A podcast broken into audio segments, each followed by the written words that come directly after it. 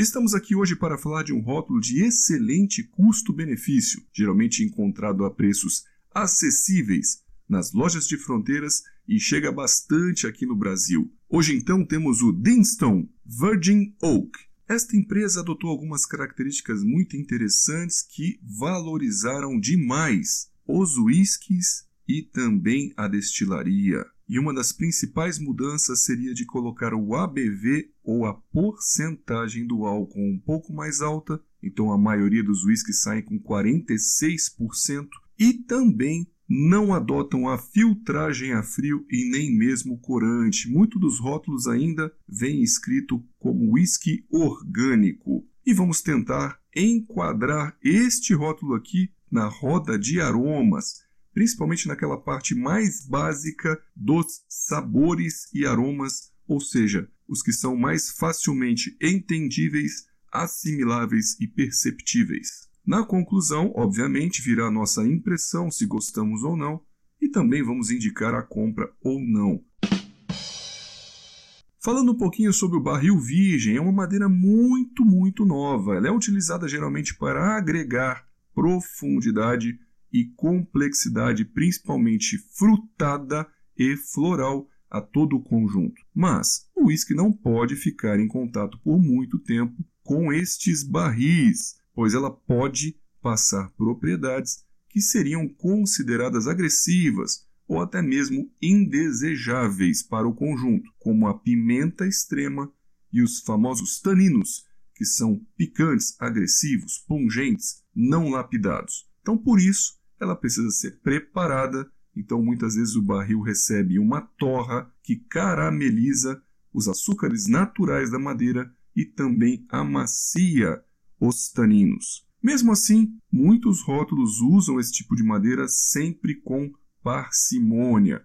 Às vezes fazem o envelhecimento de somente uma parte daquele conjunto e depois blendam, misturam com a grande maioria que não passou pelo Virgin Oak. Um exemplo clássico que já foi citado aqui no podcast é o Tomatin Legacy. Nós fomos atrás e vimos que somente 15% matura por esses barris virgens, ou seja, 85% de todo o conjunto que está ali naquela garrafa não passa pela barrica virgem. Então vamos voltar a falar aqui do Jinston Virgin Oak. A gente lembra ainda que é um rótulo que tem uma diluição de 46% de álcool, ou seja, não é a força do barril, não é um cask strength, mas ele também não é um 40%. Então aqui tem ainda bastante influência do barril, pois com a diluição, quanto mais água você vai colocando, obviamente, mais vai se quebrando essa influência.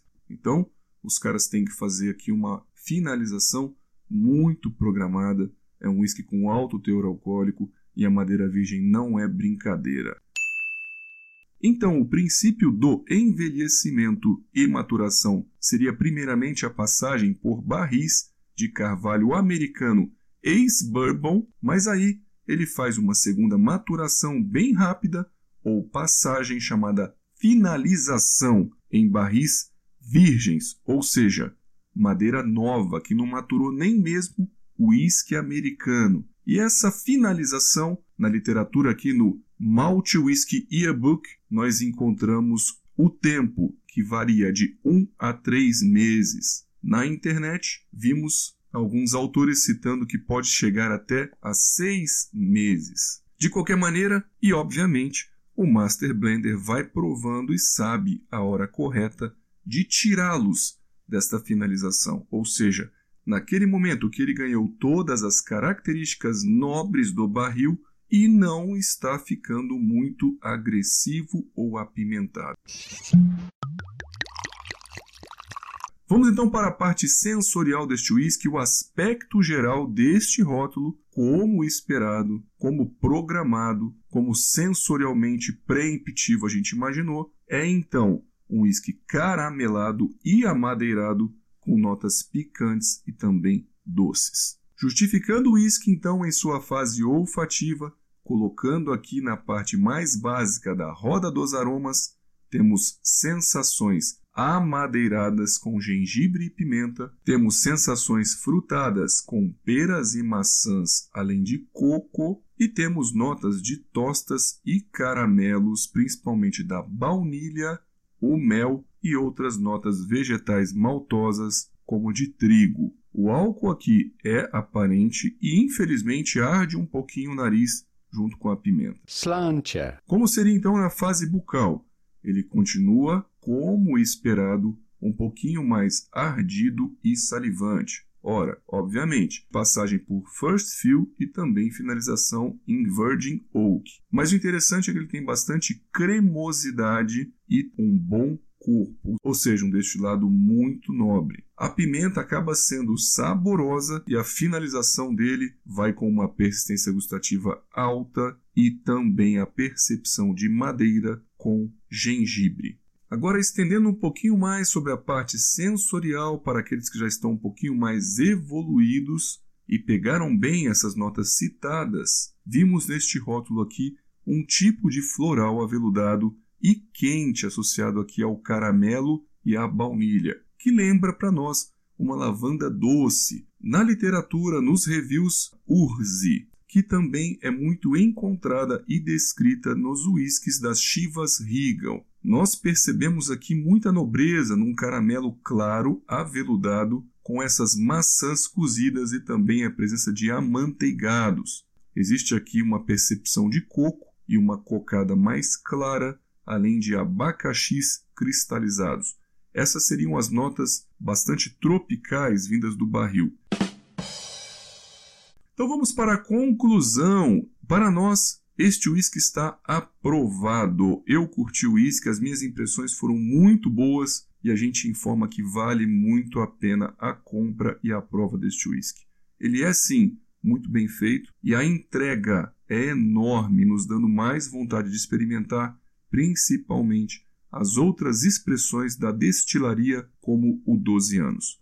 Nossa nota final ficou de 3,5 de um total de 5, e o interessante foi que Jim Murray deu uma nota de 90 pontos de um total de 100, ressaltando aqui principalmente os taninos impactantes e um mel de acácia. Vamos finalizando então indicando outros excelentes rótulos para iniciantes que têm também um bom custo-benefício, assim como o Jinston Virgin Oak. Indicamos para vocês o Tomintower Tla o Glencadam Origins, o Tomatin Legacy, o Union Nacional Virgin Oak Finish e também o Okentoshan American Oak. Todos esses rótulos citados geralmente são muito encontrados e a um preço acessível, geralmente abaixo dos 250 reais. Meus nobres amigos, muito obrigado pela paciência de todos. Eu sou o Guga Mark do Whisky Justificado e estamos chegando próximo do capítulo 100 e é muito importante a sua presença, a sua audiência, a sua paciência para ouvir todos os áudios sem ficar vendo a imagem igual a gente está acostumado no YouTube. Um grande abraço para vocês. Lhes vejo nos próximos episódios do podcast do Whisky Justificado.